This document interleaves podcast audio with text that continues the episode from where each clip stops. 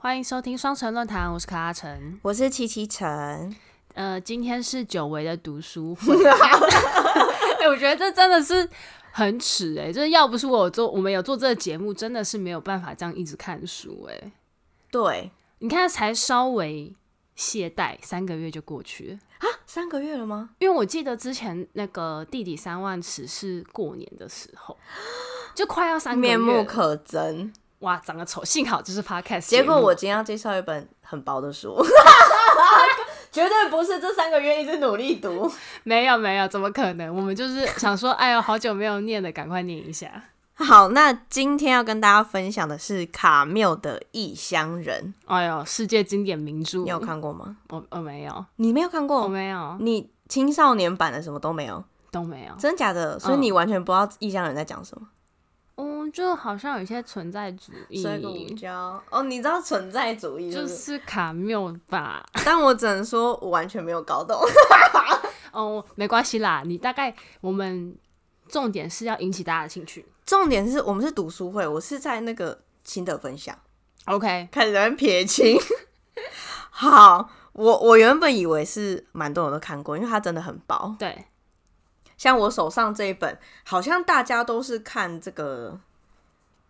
蓝色书皮是桂冠，没有我出版之前看到比较新在书店会卖的版本是封面有一个帅大叔叼了一个烟， 没有，那就卡缪。就 帅大没叔有算帅。好，我说我手上这本，我要告诉大家这有多薄。我手上这本是含有导读跟正文的，哦哦才一百二十三页。哦，哦，真的、哦、对，所以《异乡人》本身是一个非常短的小说，短篇小说非常短，大概诶两、个小时内可以看完。哦，真的哦、而且它的用字呢很易读，它不是很艰涩，有什么比如说二十世纪那种你看不懂的文没有。但看了还是看不懂。哎、对，看完就是我看了什么？哎、那不就是跟那个等待果陀有异曲同工之妙？嗯、等待果陀再更空白一点。啊啊，对因为对等待对果头没有剧情，异乡人有个剧情，但是你看完之后也算是跟没看一样。好，我觉得我们都喜欢挑那个看了跟没看一样的书。因为就我们可以已经跟大家不用讲多清 楚呃我跟你，我们不能这样想，我们是激发思考，哦。哎，对，我们是激发思考。 好，那个《异乡人》呢，是卡缪在一九四零年完成的小说。那一九四零这个时间点是大概在二次世界大战的那个那个时候。嗯嗯嗯，那因为二次世界大战就是一战完休息一下，二战，所以那个时候的时空背景，大家其实非常疲乏，对，是一个久战的一个社会状态。嗯所以呢，大家有一种嘖对人生啊虚无的那种感觉，就你可能不会觉得未来就是是不比快较乐不，是对崭新向前，对，绝对不是那一种，所以是无力然后疲惫的社会。所以这一本书，一九四零年卡缪写完，四二年就出版，为什么会备受瞩目？其实就是他这个书写出了那个时候大时代下人们的无力感，哦，还有荒谬。所以他在这本书出版的时候就已经红了。呃，算是他刚出的时候没有到那么红，不像亚森罗平一出就啊连载是没有，是过了一阵子之后，沙特就是嗯沙特是当时已经很红的文坛的作家，然后又是存在主义的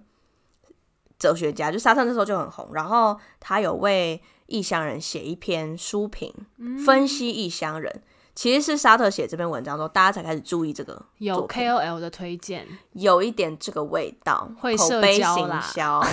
对，口碑行销。然后这本书就红了。哦，然后刚刚讲到是四二年出版嘛，结果五七年就获得了诺贝尔文学奖，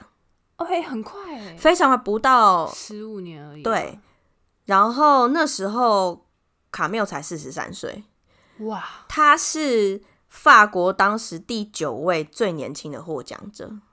算是还在个位数，帅啦！对他很年轻就得了。嗯那我先来介绍一下，就是《异乡人》到底在讲什么。哼，好，其实《异乡人》这么薄的书，它还是分了上下两部。然后呢，其实故事很简单，它的重点呢，嗯，我觉得不在于故事线，更在这个主角怎么去描述这件事情。《异乡人》这整本书是第一人称的故事，从头到尾都是。对，但是一点都不卡，非常顺，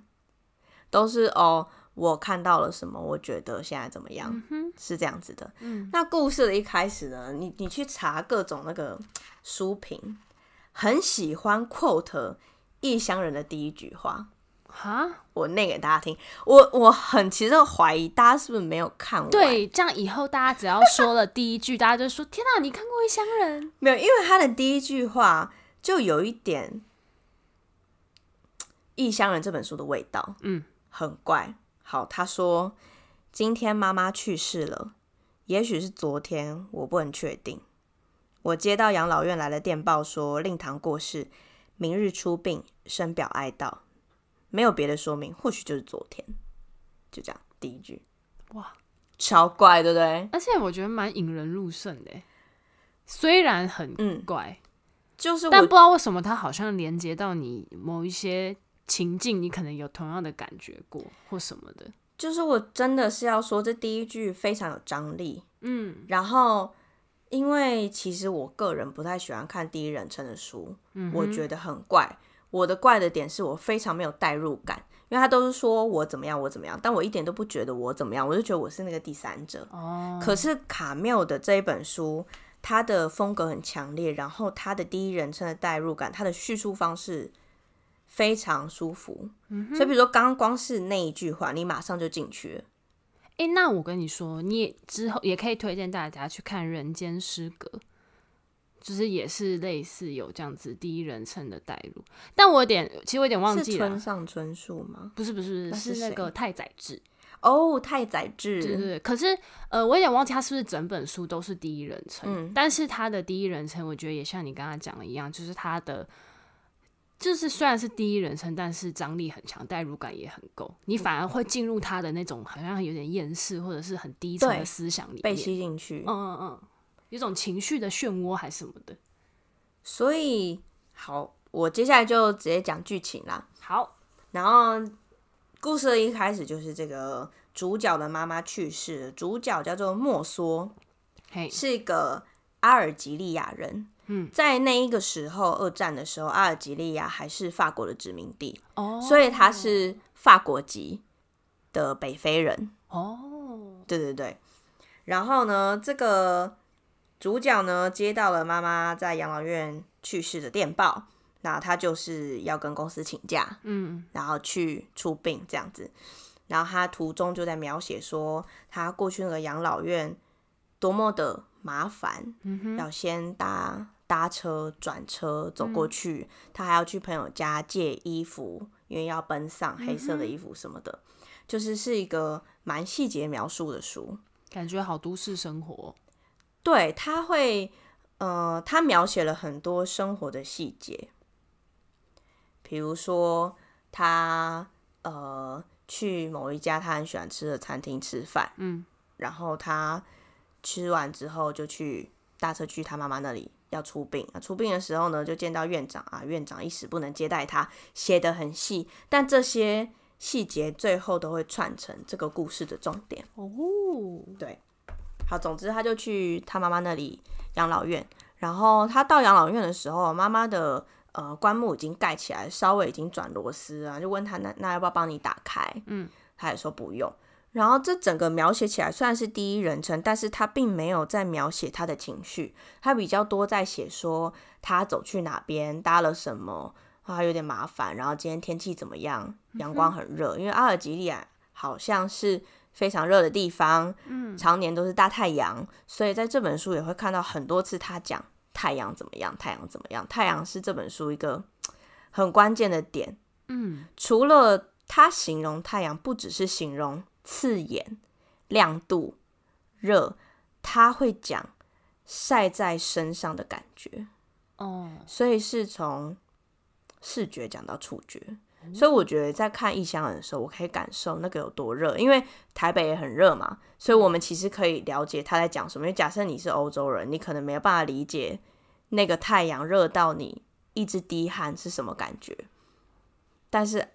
阿尔及利亚的太阳可能跟台北的太阳很类似，夏天的那种很晒。嗯哼，就是他描写这种触觉的方面，我觉得跟主角就会很有共鸣，或许是我们的气候很相似。嗯哼，所以在触感这方面，我觉得代入感蛮强。但它太阳有象征着什么东西的意味吗？我其实查了一波，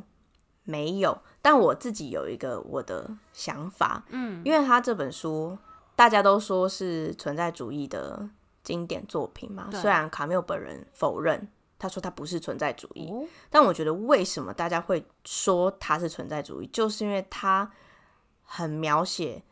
莫说这个主角的个人感受，去强调这个人的的本质的存在。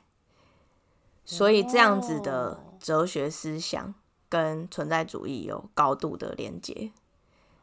对，所以你在看《异乡人》的时候，你会看到很多这些他描述他自己的感觉，了解。多半是没有情绪的。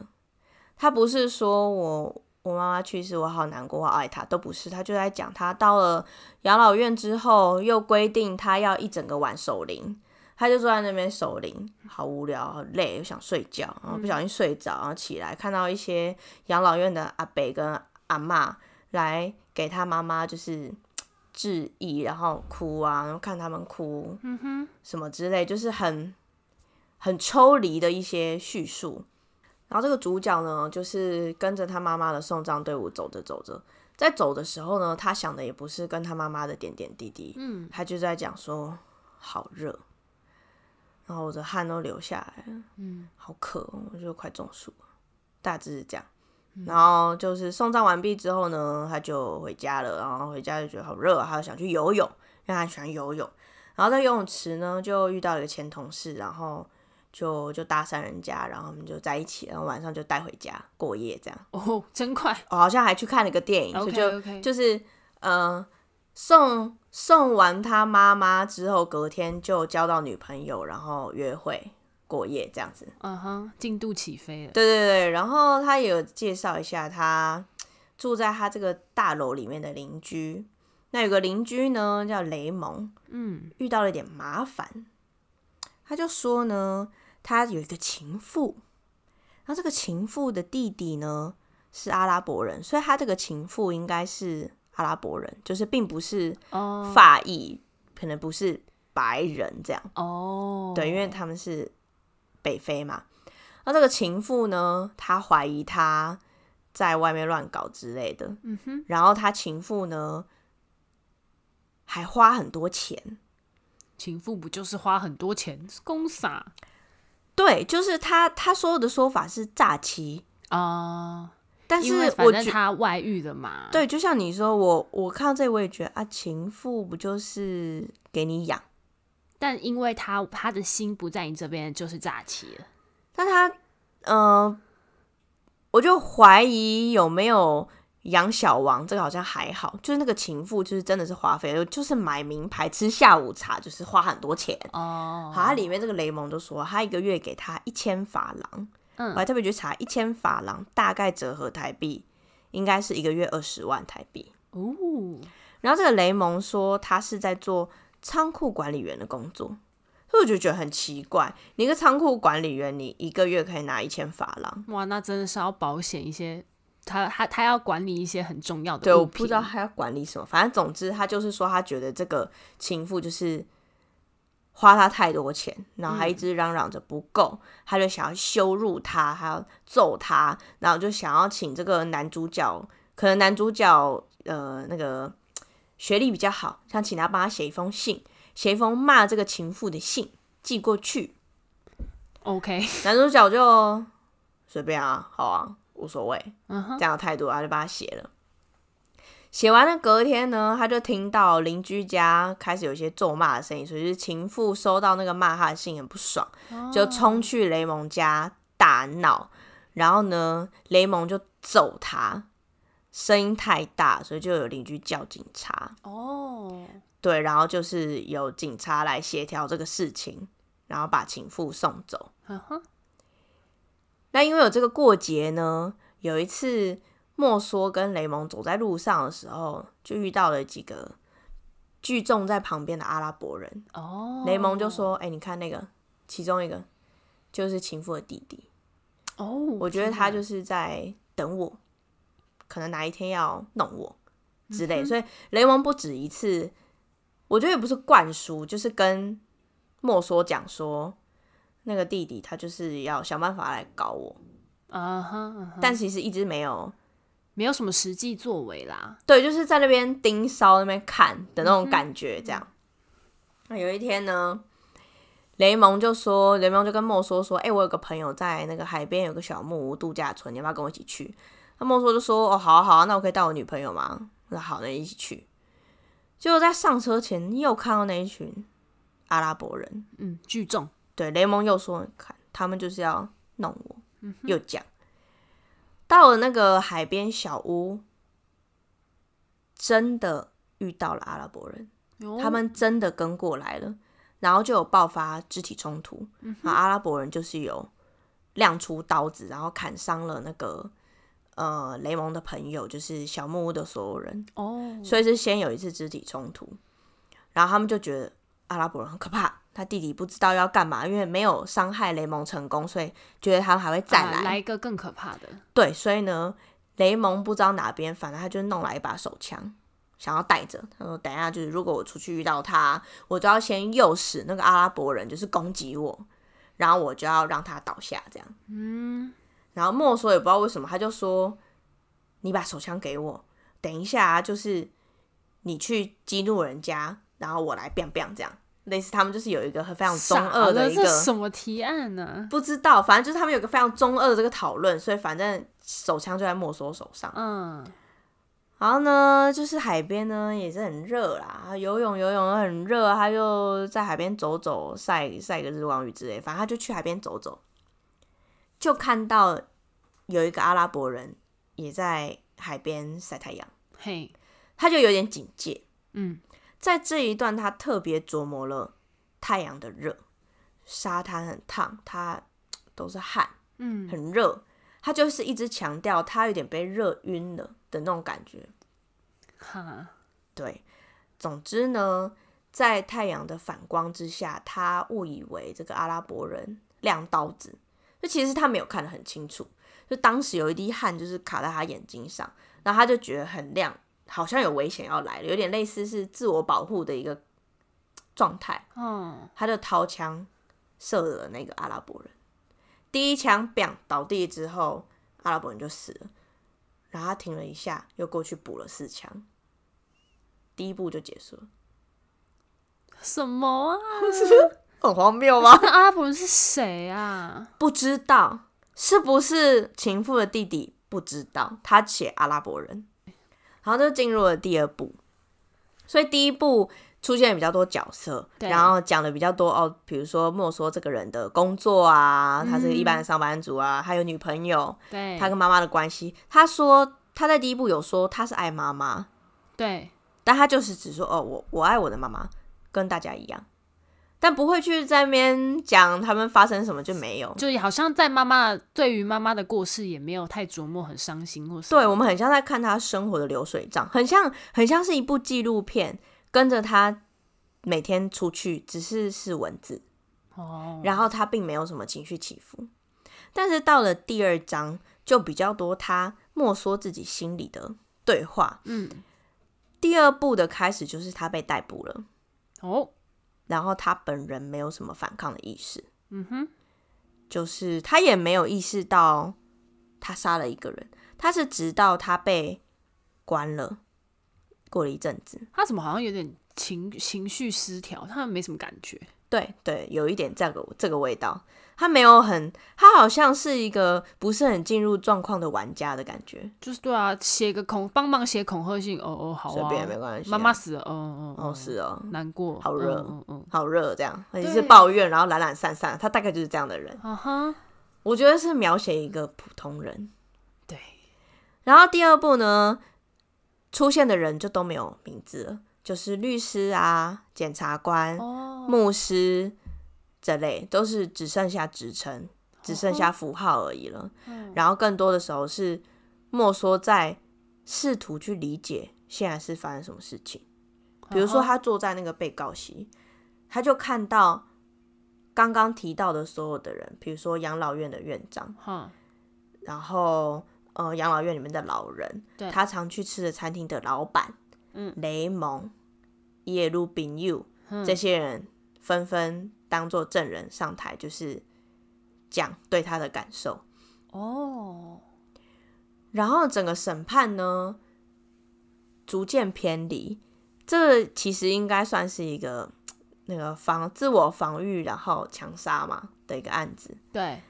但是那一些人站到证人台上，就在指控他说，他去妈妈的丧礼一滴眼泪都没有流。哇，开始道德批判了，对，然后就开始说哦，他在守灵的时候就睡着，还抽烟，还喝那个拿铁。喝拿铁不行吗？就是呃，法官就说，呃，给拿铁的那个人没错，因为来者是客嘛，你就是你本来就应该请人家喝饮料，但是你应该在悲痛之中拒绝这个好意。干，这根本跟中国礼教差不多啦，就是大家就开始有一点没有针对这个事件在讲，然后一直在描述它好像是一个冷血无感，因为它不符合社会道德价值的，对认他的可行为没有令大家满意的那种感觉。嗯，然后这本书的第二个转折点就在审判出炉，因为呃，那个莫说是有一个公社辩护人，嗯，公社辩护人就是虽然也不太喜欢这个人，但是就说啊，可以啦，我们应该是可以上诉，应该你就是关个几年就可以出来。结果审判一出来，死刑啊，断头台斩首。然后在那个时候，莫说好像就觉得，哦，怎么会这样？对，后知后觉，嗯于是他就移到了单人牢房。嗯，在这个单人牢房里，他就进行了很多思考，他就在想说，哦，我应该怎么上上诉？对，我现在怎么会在这里？他开始反省他跟每一个人的关系，嗯，但是并不是去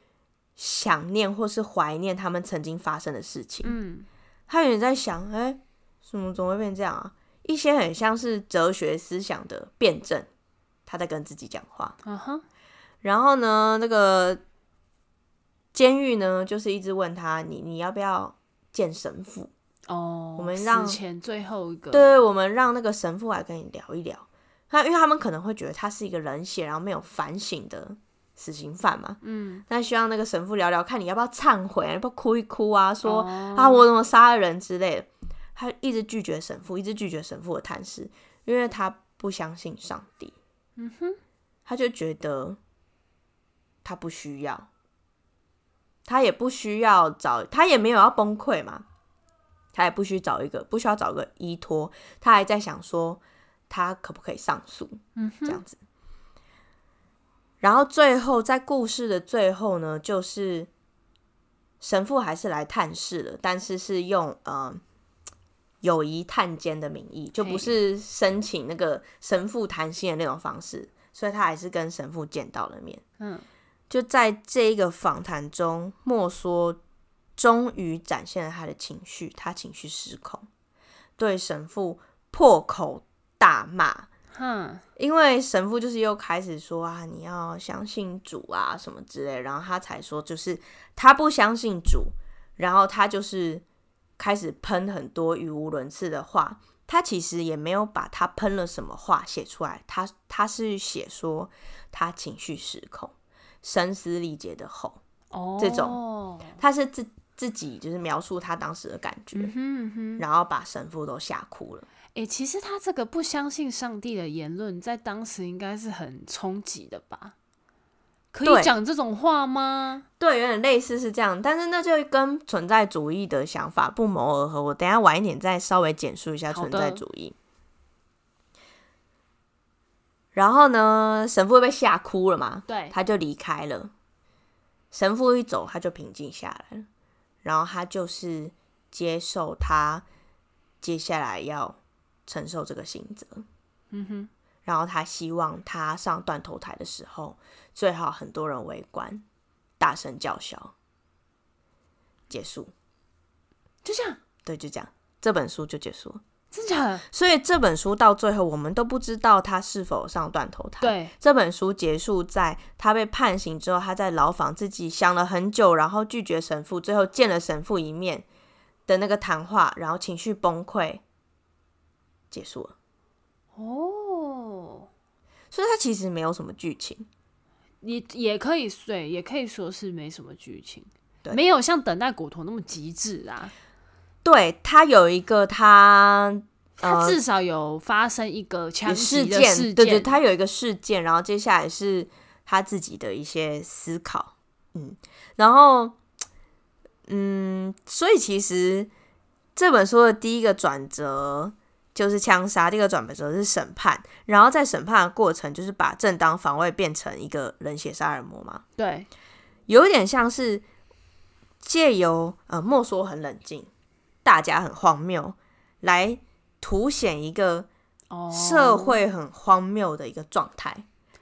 但是莫说是正当防卫吗？他感觉也是有点歧视人家吧？其实我不知道莫说那个是什么，其实我觉得莫说或许是心里有一点扭曲，因为中间有个桥段就是，呃，检察官问他你你为什么要杀人？对，他说太阳太大了，哦，听起来真的超冷酷的。他超像那种。就是变态杀人魔真的会讲的话，你知道吗？但是你去看第一部，他当下为什么开枪，就好像真的是太阳太大，就是太阳很大，然后他就很晕，然后他导致他的他没有办法做出正确的判断，然后又有一滴汗卡在他眼睛里，他看不清楚，他就觉得人家拿刀，然后他就哦，不要这样，但这就很像是你从不同视角看事情。你第一章节你看起来好像是可以从他的视角出发理解他为什么做出这件事情对，。但是审判就是从第三视角去看这件事而且情。其实他自己讲不清楚，因为他不是变完第一枪那个人死了嘛，阿拉伯人死了，他隔了一下要再补了四枪，啊，对那，他们就问他，那你为什么要开那四枪？他说我不知道。当然，所以其实莫说还蛮怪的，对啊，莫说莫说这样子的，可是我觉得可能莫说这样子的性格，可能反映了大家的心普通人的心理。就是卡缪自己说啦，因为我也有点参不透。就是我大一的时候看《异乡人》，我也看不懂，我现在看我还是看不懂。哦，对，然后反正卡缪说，他去总结《异乡人》这个主角莫说，他是塑造一个摆脱社会习俗的英雄。quote 他的话是：在我们的社会中，任何不会在母亲的葬礼上哭泣的男人，都很有可能被判处死刑。他只是意味着他的书中的英雄被谴责，仅仅是因为他不遵循这个道德常规。嗯哼。所以他其实是想要去塑造一个大的反差。所以这是他所谓的异乡人的概念，因为他不符合社会价值。其实“异乡人”这个名字，我觉得他取得也很有意思。异乡人，嗯、我觉得用中文翻就是不是住在这个城市的人嘛。就不是出生家乡，并不是在这个城市的人，但你对却在这个城市生活。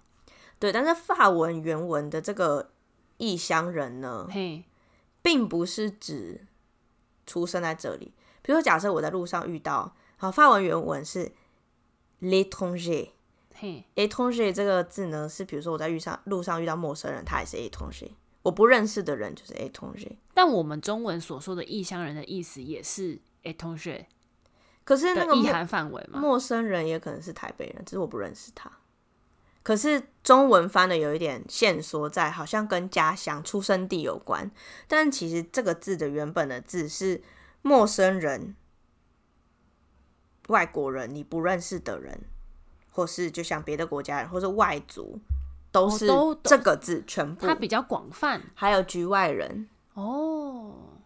边缘人，就是外面的人都边是缘人，边缘人现在在我们这个时代，这个概念很能理解。对，所以我觉得这个书名，它一来莫说是异乡人没错，他并不是法国人，他是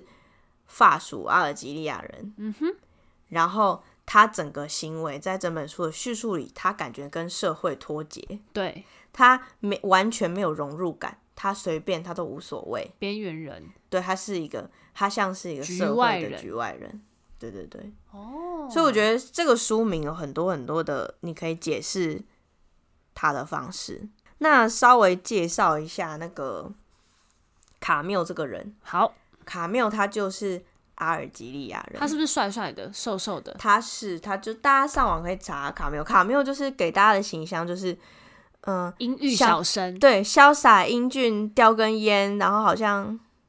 拽帅拽帅这样。有人因为他就是拽帅拽帅 少，年得志嘛，拽帅拽帅。然后他其实他就是阿尔，他就是法属阿尔及利亚人，然后他的爸爸是呃法国移民，就是法国人嗯移民到阿尔及利亚，但他妈妈是西班牙移民。然后他爸爸在他小时候就去世了，所以他是西班牙移民的妈妈跟阿妈把他带带大的，哦，所以他本身对于他的出身就有一点异乡人的味道。啊，然后后来，因为后来阿尔及利亚也不法属了嘛，对，所以等于是他的家乡消失了。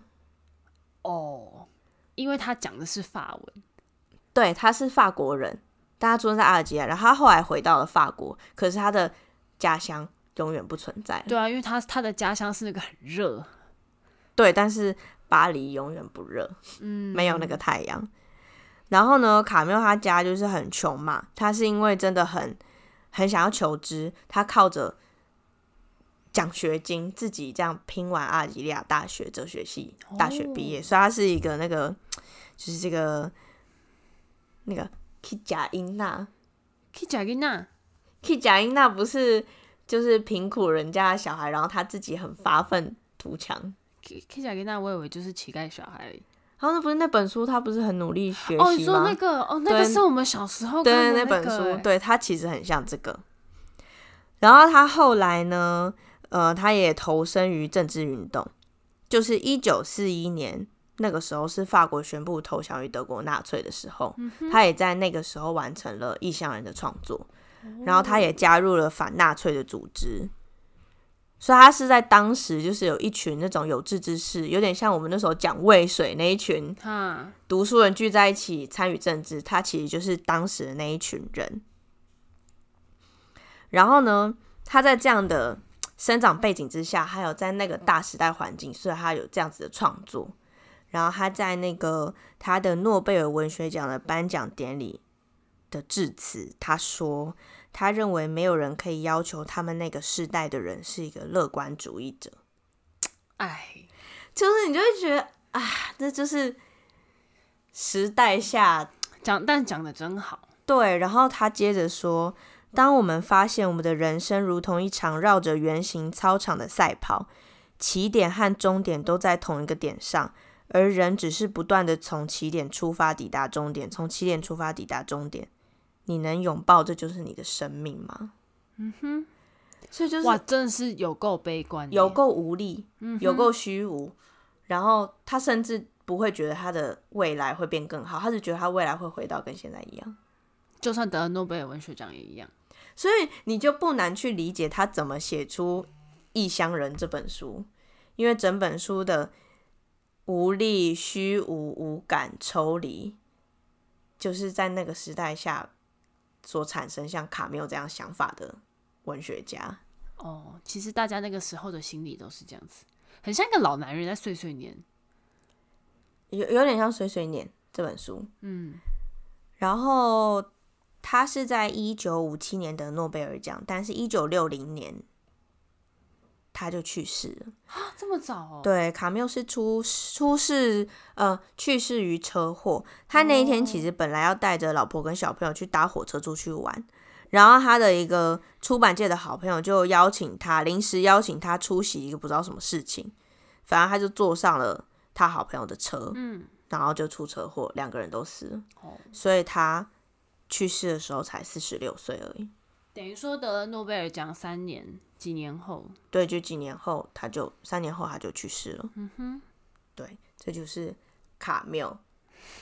那刚刚我还有讲到，就是这本书啊，《异乡人》是存在主义的经典名著。对，那就是存在主义到底是什么，其实我觉得我自己也没有参透，我只能分享 OK，我我所了解的部分。好的，但我觉得这是一个很有趣的想法，所以大家不妨可以多看，有非常多的著作是呃存在主义的作品，嗯哼，然后也都很有名。其实它也影响了很多后世的文学家，像刚刚提到的村上春树，也是受存在主义影响的作家之一。那存在主义的这个时代背景，好像是第一次世界大战之后就就出现了，嗯，那这一个时间背景是有点像是结束了宗教统治这个社会的下一个阶段，我们人类步入了下一个阶段，嗯哼，开始思考我是谁，但是那个时候又是战争，对，所以并不是乐观的我是谁，是我何去何从。因为觉得好像生出来就又又是毁灭，对，因为我们这个呃，在当时的那个时代已经开始有科技，开始走向比较繁荣的时代，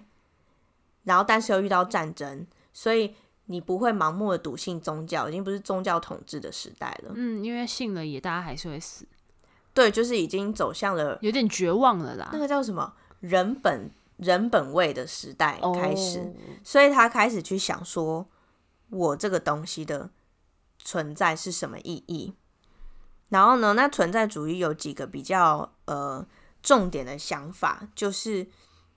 存在先于本质，就是他什么一定都是想我这个人要先存在，嗯，才会有你的人生体验或是你的未来，是一个我的本位很重的一个想法。哦吼，就是以人的本位跟人的体验都是以你自己为主，所以你在《异乡人》这本书，它的第一人称叙述，对，它的莫说的感受、莫说的想法，全部都是以他为重。为什么莫说不信是不信神？他不是反宗教，不是，他只是是以他为出发点。我今天不是要让神来主导我的人生，是我去选择去相信这个宗教，是因为我认同他的理念。但里面的人有点像是你，你要强加这个想法，你必须要是基督徒，你应该这样才是善或是什么，所以莫所抵抗，哦，因为这不是他的自由意志。所以存在主义除了强调我这个个体之外，还有自由的选择，也就是你的意识。这个感觉就是现在的基底耶，现在思想的基底耶。对对对，我就觉得，当然它有一点极端，存在主义有点极端，但我觉得其实不难想象嘛。我们现在很多的想法，就像我们之前讨论王尔德关于美的事情，也是现在的主流，但是却是当时的特超殊级想法。先锋哎，对对对，但存在主义还有一个点是要荒谬，他们会荒谬，不对就是等待果陀吗？一幕悲喜剧，就是他说荒诞。那他们去解释这个荒谬，其实我觉得解释的很深。那以我的理解，我觉得就是它不会是让你舒服的东西。嗯，因为舒服的通常是快乐甜美的，对，可是存在主义通常感觉是苦的东西。所以，比如说我们在看这个书《异乡人》，他妈妈死了不难过，我们会觉得怪怪的。然后明明没有那么严重，却判了斩首，好怪。就是哦有一所些以好很像冲有突的东西，感类似是，但是它是它不仅仅是冲突，它已经是荒诞了，所以他觉得这个社会有些事情很荒谬，他把它点出来，就是这是几个存在主义的作品中会有的一些共同点。那存在主义最有名的人就是有尼采啊、沙特，沙特这些人算是蛮有名的。然后像其他的什么海德格、齐克果这些人，我都不太认识，他应该应该是偏哲学家这样子。啊但因为当时的时代是文哲，就是他们又是哲学家，又文是哲 作作啊，不是跟文哲，就是你又是哲学家，但是你又是作家，他们通常都是同一个身份。文哲和就你你学文学，你一定要学哲学。啊，对对，对，所以通常就是他们就是又是哲学家，也然后又有著作这样。但现在以现在来讲，应该是沙特比较红。所以如果总结存在主义，比较像是对于科技呀、或是技术万能，有点像我们那时候讲工业时代的那一种想法，呃，不崇拜的人，不崇拜这种工业进步的想法，对，是呃，有点反乌托邦乐有观的点那种厌人世喽。非常厌，他是反乌托邦。他说他的人生是在跑操场，反乌托邦就是现在最流行的啊，流行好久了啦。对，所以但是因为这样，所以我们一直读那个时代的作品嘛，就我们不没有控制的一直去找那样同样理念的作品。对，不知道什么，就是觉得想要推荐给大家书，或是想要念的书，都有一点往这个方向走。就有这个共同点，我们一直在读二十世纪那个当当代文学，但我觉得就是因为那个时代是一个思想上的转变啊，也是就是力量很蓬勃、很很有生命力的年代。对，然后我们我们去有点像去回头找，哎、我们现在的思想的基石是从哪里发展过来的？对，但是他们很痛苦哎、对啊，幸好活在这个时，对，他说那个你不要觉得我们这一代人会乐观，蛮能感同身受的，因为他就不是生在一个未来会很光明的方向。就是生在一个痛苦的年代，所以我们感谢他们，就是淬炼出这样的作品，激发我们后世的思考。没办哎，那沙特的作品叫什么名字？搞不好我们之后也可以，会不会太难？上次上次我在那个 IG 上面问大家说有没有想要推荐的一些书，有人讲什么梦的解析，我想说怪雷，我怎梦么的解析是弗洛伊德的，对？但我就觉得讲这个书感觉好大好难哦、不是那个我我我是讲不出什么。 我跟大家讲，我之前有买过一本书，叫做《意志与表象的世界》。我本来非常 想要想说，哇，存在主义就是一个很屌的东西，想要来认真看一下。我看了，我好像才看了三页吧，嗯，我就我就快睡着，我就先关起来。我跟你讲，你知道沙特的神明座是什么吗？什么？存在与虚无。那我觉得在台湾是异乡人比较有名，是大家是不是看他宝想念？但我觉得沙特有名是他是就是哲学很有名的哲学家，他的那个伴侣是西蒙波娃，哦，还好也好也，感觉我们之后也可以来跟大哎、家好分瞎哦！享我看维基百科，西蒙波娃和沙特的照片是一九五五年他们在北京参加中华人民共和国建国六周年庆真典的假的照片，超问号，请问。请他们两个好赞哦、问号问号，赞不啊是赞他们啊是女权运动推动者，然后去中共赞啊！那个时候很新潮，好不好？哦，对啊，那时候对啊共产主义应那个该是是很新潮，而且那个时候共产主义是主打女生是可以去哦出去工作的，也是也是，难怪难怪会请他们这个，那是因为现在看来是讽刺，以前又不是。嗯，就蛮有趣的。赞啦，好好啦，推久违的读书会，我觉得大家人可以看，因为两个太好小读时好像对，就是它太薄了，你不看不行欸、哎、之前那个我有朋友是用电子书，哎、不是电子书，那个有声书，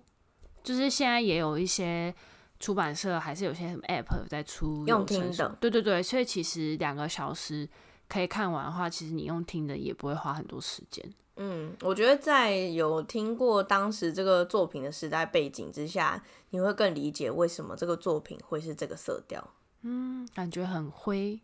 但不对不对，因为它又有很刺的阳光，有点像阳光普照那哎呀种，哎、有有有有没？有？完全就是很很热，可是很很很安冷静，很对，很很冷画面很热，但是我感觉不到。就好像有隔一层雾雾的东西在这个阳光上面，还什么的，绝对没有照照到，但好热。阳光照了外面，但没有照照进我的里面的感觉，感觉莫说是一个全然的全然的冷。那今天嗯那节这目个都到这边啊，这个拿拿给你回家看。 好啊，好啊，好啊，我是七七晨，我是卡卡晨，拜拜。拜拜。